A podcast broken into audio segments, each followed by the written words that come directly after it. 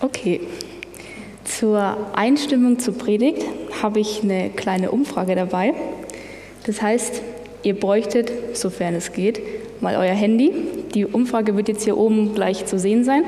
Da müsst ihr in, ins Internet gehen und ähm, wird auch da oben stehen äh, www.menti.com und den Code eingeben 22754096. Und die Frage ist im Prinzip, wer ist Jesus für dich? Jesus ist mein, kann ein Namenwort sein. Oder wie ist Jesus für dich? Kann auch ein Adjektiv sein oder da könnt ihr jetzt mal kreativ werden. Und genau im Hintergrund könnten wir dann, damit es nicht so still ist, ein bisschen Musik anhören. Und da werden jetzt dann eure Worte sehen. Ihr, ihr habt die Möglichkeit, drei bis vier Worte einzugeben, ähm, müsst aber auch nicht alles füllen. Ähm, und es ist auch nicht schlimm, wenn da schon ein Wort steht, sondern es kann auch doppelt sein. Das heißt, umso mehr ein Wort kommt, umso größer wird es ähm, nämlich angezeigt werden. Und genau, das schauen wir mal an, was da jetzt rauskommt. Erlöser, die Hoffnung, der Freund und noch viel, viel, viel mehr Eigenschaften eigentlich, die ich jetzt gar nicht alle aufzählen kann, weil es einfach so viele sind und so viele gute Sachen sind. Und ganz zentral finde ich richtig cool, dass da nämlich auch Freund steht. Und es wird nämlich heute auch um Jesus als den Freund ähm, gehen. Und im Prinzip alle Eigenschaften, die wir haben, können wir sagen, dass ein menschlicher Freund eigentlich nicht dazu imstande ist, ähm, so etwas zu leisten, was Jesus geleistet hat. Weil Jesus hat einfach seine eigenen Bedürfnisse zurückgestellt. Also ihr könnt die Umfrage dann auch wieder wegmachen, die brauchen wir auch nicht mehr. Ähm, und manchmal, wenn man seine eigenen Bedürfnisse ja zurückstellt, dann kommen wir an Herausforderungen. Und ich werfe die Fragen jetzt einfach mal so ein bisschen in den Raum. Welche Herausforderungen ähm, hattest du schon in deinem Leben?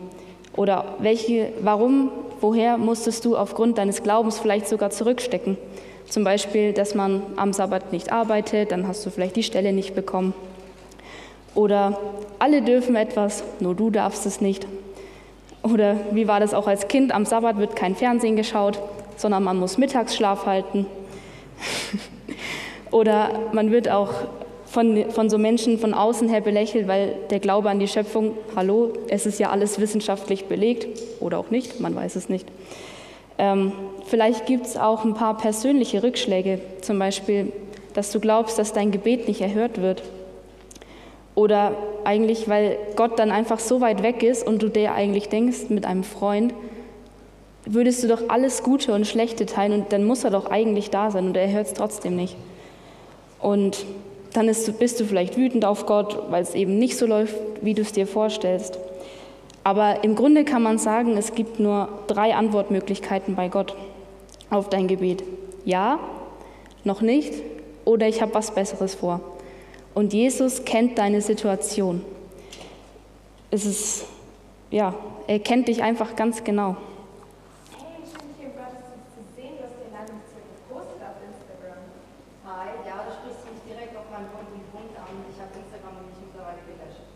Äh, könnt ihr das vielleicht später machen? Jetzt warte mal, Nadine, das interessiert mich jetzt wirklich. Lass uns ganz kurz die Predigt unterbrechen. Nur ganz kurz. Jetzt erzähl mal, warum hast du Instagram gelöscht? Ich habe mich damals dort angemeldet, weil ich mich sehr alleine gefühlt habe und ich fühlte mich in dieser Scheinwelt sehr wohl. Ich habe viel gepostet, habe viele Likes dafür bekommen und jeder wusste, wo ich war. Jedoch habe ich jedem auch nur die positiven Seiten meines Lebens gezeigt. Plötzlich hatte ich ganz viele Freunde, die mich angenommen haben. Umso mehr Likes ich hatte, umso glücklicher war ich. Aber das hört sich doch alles total positiv an. Ich habe mich immer gefreut, wenn ich deine Urlaubsbilder gesehen habe, weil ich wusste, dass es dir gut geht. Ab einem bestimmten Zeitpunkt ging es mir leider gar nicht mehr gut. Ich habe festgestellt, dass, es, dass, ich mich anhand der Reaktionen von anderen Menschen definiert habe. Ich habe sogar angefangen mit Dates mit mehreren Männern gleichzeitig. Ich wollte mich nie festlegen, ich wollte auch keine Beziehung führen. Ja, das habe ich auch schon gehört, dass du dich öfter rumtreibst.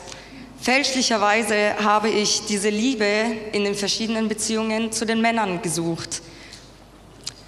Mit der Zeit wurde es jedoch immer schlimmer. Die, meine ganze Ortschaft hat mich ausgelacht und die Männer, von denen ich gehofft habe, dass sie mich lieben würden, haben mich verlassen. Ich bin zwar gläubig aufgewachsen, jedoch fand ich die, diese Sehnsucht nach der Liebe nicht im Glauben. Ja, das Gefühl kenne ich von Gott nicht wahrgenommen zu werden. Ich war zwölf Jahre lang schwer krank. Ich habe verschiedene Ärzte aufgesucht, doch keiner konnte mir helfen. Deshalb bin ich auch nicht mehr in den Gottesdienst gegangen, weil ich von Gott so enttäuscht war und habe mich oft gefragt, warum Gott denn nicht eingreift. Das war mir ja gar nicht bewusst, dass es dir nicht gut ging. Im Gottesdienst hast du immer so einen fröhlichen Eindruck gemacht. Ja, mir war es eben wichtig, kein Mitleid zu erhalten, weil es mir nicht weiterhilft. Doch als ich von Jesus hörte und von dem, was er tat, wusste ich, dass er kein normaler Mensch war. Aber würde er mir helfen? Ich wusste es nicht. Aber warst du nicht so dreist und hast Jesus einfach an der Jacke gezogen? Nein, wer hat denn das erzählt? Gezogen habe ich ihn nicht, nur berührt. Es war mein letzter Versuch und du glaubst es nicht. Die Schmerzen hörten sofort auf. Doch meine Freude war sofort wieder weg, als Jesus sich umdrehte und fragte, wer ihn berührt hatte. Auf einmal stand ich im Mittelpunkt. Das wollte ich nicht. Aber Jesus war gar nicht böse auf mich. Er hat mich angelächelt und gesagt, Dein Glaube hat dich gerettet. Geh in Frieden. Er war an meinem Wohl interessiert und hatte Zeit für mich und wollte, dass ich das auch weiß. Ich kann mit jeder Kleinigkeit zu ihm kommen und er nimmt sich die Zeit für mich persönlich. Also Jesus ist ein echter Freund.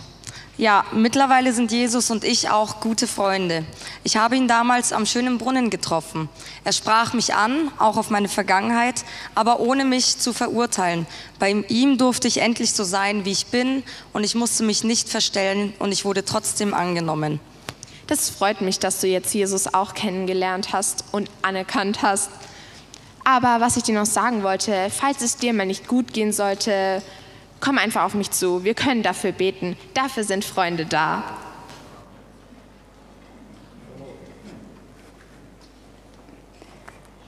Wow, was für Erfahrungen.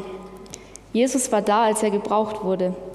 Und da fällt mir auch ein Bibeltext dazu ein. Könnt ihr, wenn ihr möchtet, gerne aufschlagen. Er steht in Lukas 6, Vers 45. Lukas 6, Vers 45.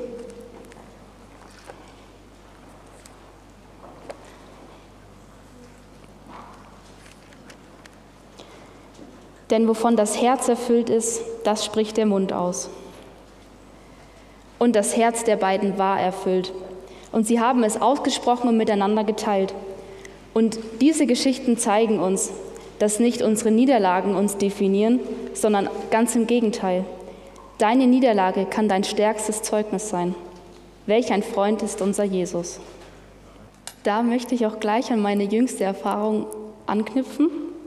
Und einige von euch werden diesen Teil jetzt schon kennen, weil ich ihn bestimmt dem einen oder anderen schon erzählt habe. Aber es passt jetzt einfach so für unser Thema und die anderen hören es halt jetzt doppelt. ähm, genau, dieses Jahr bin ich Ende Februar mit meinem Studium fertig geworden. Und danach ging es eben los mit Bewerbung schreiben und das ganze Zeug eben. Und ähm, ich habe dann eben angefangen, einfach nach Stellen zu suchen und habe natürlich meine Suche auch auf den Raum Nürnberg beschränkt. Also alles, was außerhalb aus Nürnberg war, kam für mich auf jeden Fall nicht in Frage. Und das macht es natürlich auch nicht einfacher. Aber ich habe meine ganze Suche mit Gebet getragen. Und ich wusste auch von Freunden, dass sie dafür gebetet hatten. Und es vergingen aber Tage, und Wochen und es ist einfach nichts passiert. Also höchstens das Schlechte. Ähm, weil zwischendrin kamen nämlich ein paar Mails, ähm, entweder mit direkten Absagen, wo man dann noch nicht mal die Chance hatte, sich vorzustellen. Dann kam vielleicht mal ein Anruf, der dann Hoffnung geweckt hat, aber es dann doch nichts wurde. Und dann war auch mal ein Vorstellungsgespräch dabei, aber danach Absage. Und so ging es eigentlich erstmal immer weiter. Und ähm, auch das Gebet ging aber weiter. Und ich hatte dann inzwischen meinen Bereich so ein bisschen erweitert, weil ich wollte eigentlich in einen bestimmten Bereich funktioniert vielleicht manchmal nicht, erweitert man sich. Ähm, und eines Tages kam dann eine E-Mail und ich weiß noch genau, dass es Anfang Mai war, ähm, wo es wieder drin stand, ja, ähm, du kannst zum Vorstellungsgespräch kommen. Und ich weiß auch noch genau, dieses Gespräch war ein Mittwoch. Und kurz davor habe ich auch wieder gebetet, weil das war eigentlich so die einzigste Hoffnung, die ich gerade irgendwie hatte. Und das Gespräch lief eigentlich auch richtig gut. Bis zu einem Punkt, wo ich dann an meine Grenzen kam. Aber das ist ein anderes Thema. Und ich dachte mir dann in dem Moment, okay, egal, du siehst die Leute sowieso nie wieder. Das war es halt nicht. Ähm, so ist es einfach. Weiter geht's. Und zwei Tage später, also ein Freitag dann, ähm, bekam ich dann genau von dieser Firma einen Anruf mit der Aussage, wir wollen dich im Team haben, kannst du am Montag anfangen. Und es lag wirklich nur dieses Wochenende dazwischen, beziehungsweise eine Stunde Zeit zum Entscheiden, machst du es jetzt. Und ja, letztendlich habe ich dann zugesagt. Und in diesem Moment war ich Gott dann einfach so dankbar, dass ich vor Freude rumgesprungen bin und so erleichtert war, dass kein weiterer Tag vergeht, ähm, wo eben nichts mehr passiert. Aber nach meinem ersten Tag habe ich mir dann gedacht, ich gehe da nie wieder hin.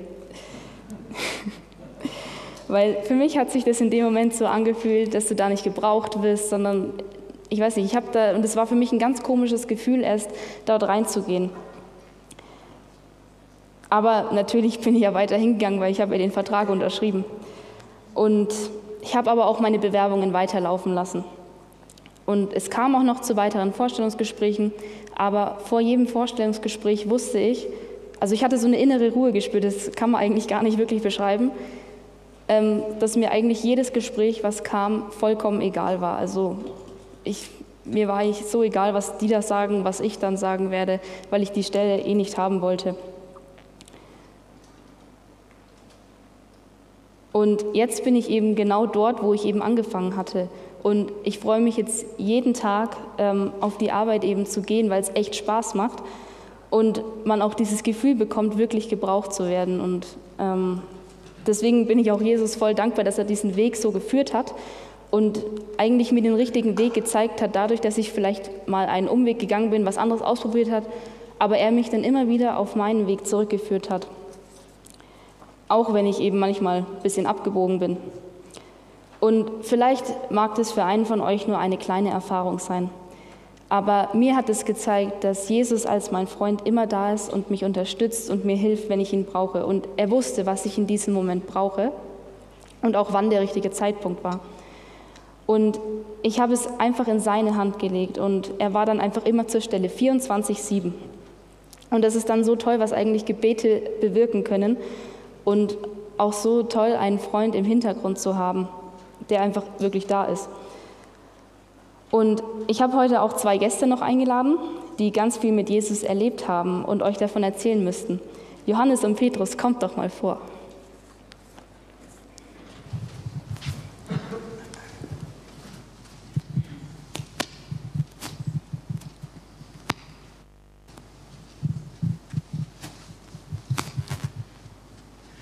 Hallo, ich bin Petrus und ihr habt bestimmt schon viel von mir gehört. Leider nicht nur Gutes.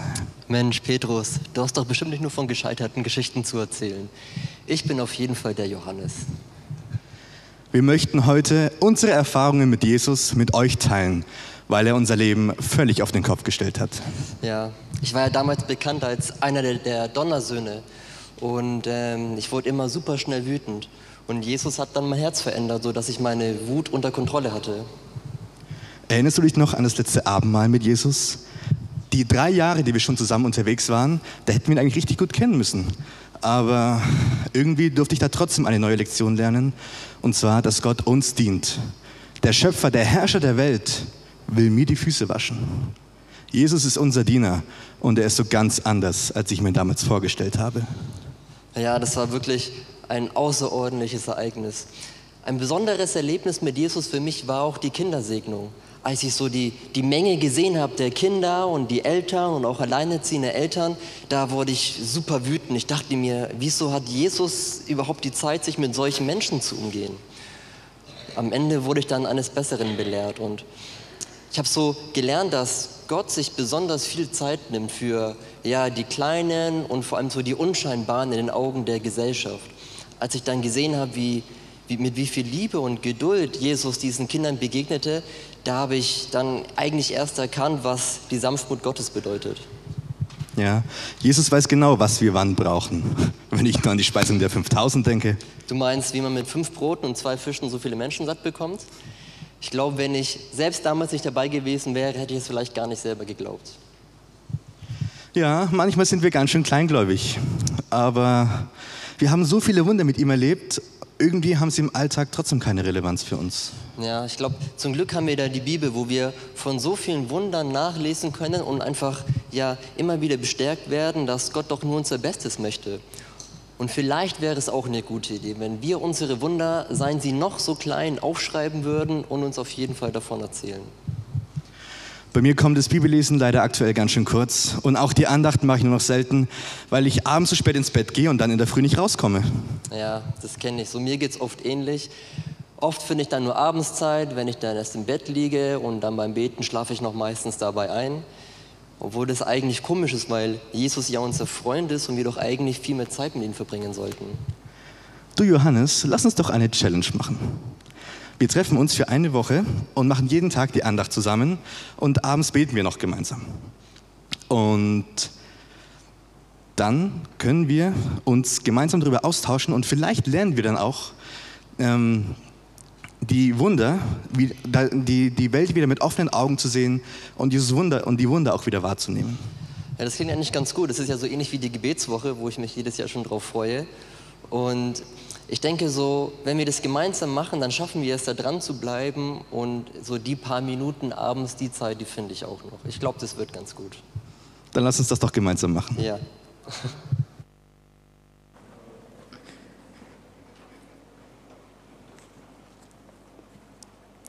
Geht es euch auch manchmal so?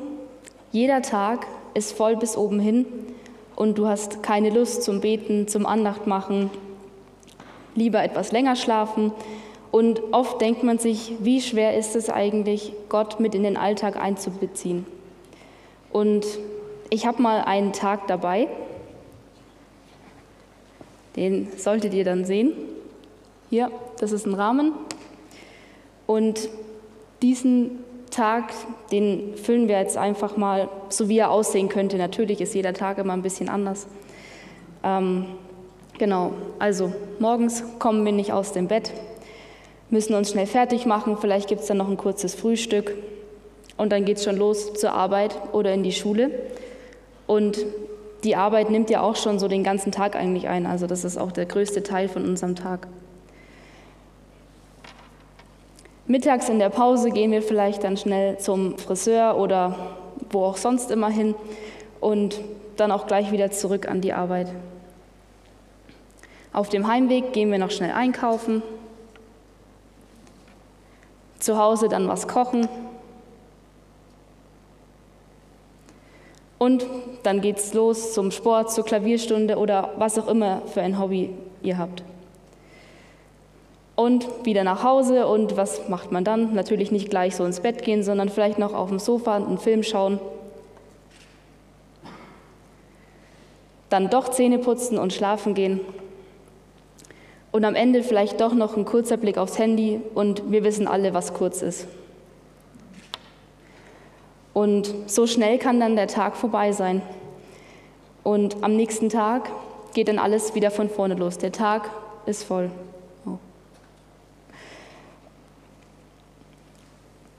Und dann kommt aber Jesus und manchmal wirbelt er dann dein Leben ein bisschen durcheinander. Und du denkst dir nur so, nein, meine geordnete Struktur, meine, meine ganze Ordnung, alles durcheinander. Und nur weil Jesus da jetzt rein will.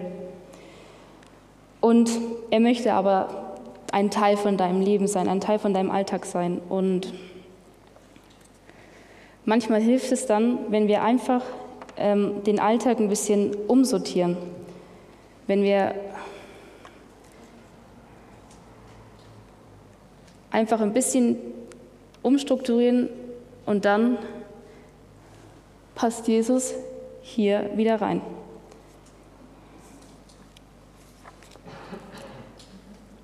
Und auch die Andacht und das Gebet hat bestimmt noch Platz, wenn wir da noch ein bisschen weiter umsortieren. Und ähm, ja, mit Jesus Hilfe ist es bestimmt auch möglich, Andacht und Gebet noch Platz zu geben.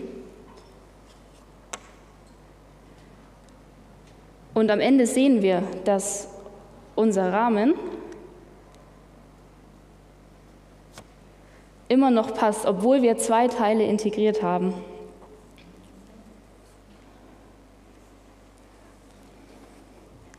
Und eigentlich ist es doch egal, wie wir Jesus unseren Platz geben oder wie wir ihn in unseren Alltag integrieren. Johannes und Petrus haben den Start mit einer Challenge versucht. Was ist deine Challenge? Gibt es vielleicht etwas, was man gemeinsam machen kann, zum Beispiel die Bibel lesen, gemeinsam in den Hauskreis gehen oder sogar gründen, einen gemeinsamen Sabbatanfang machen? Also man kann da so kreativ werden. Man kann auch seinen Kindern jeden Abend eine Geschichte aus der Bibel vorlesen, oder sogar anhören oder alte wie neue Gebetslesungen durchlesen und nochmal von neuem einfach entdecken. Und in unserer Gemeinde steckt doch eigentlich so viel Potenzial und jeder kann da wirklich was machen. Da ist keiner zu jung oder zu alt, zu groß oder zu klein. Und man kann Jesus direkt in das Leben integrieren. Das haben wir gesehen, dass es funktioniert. Und ich habe noch einen weiteren Bibelvers dazu. Der steht in 1. Petrus 3, Vers 15. Könnt ihr auch gerne wieder mit aufschlagen. 1. Petrus 3, Vers 15.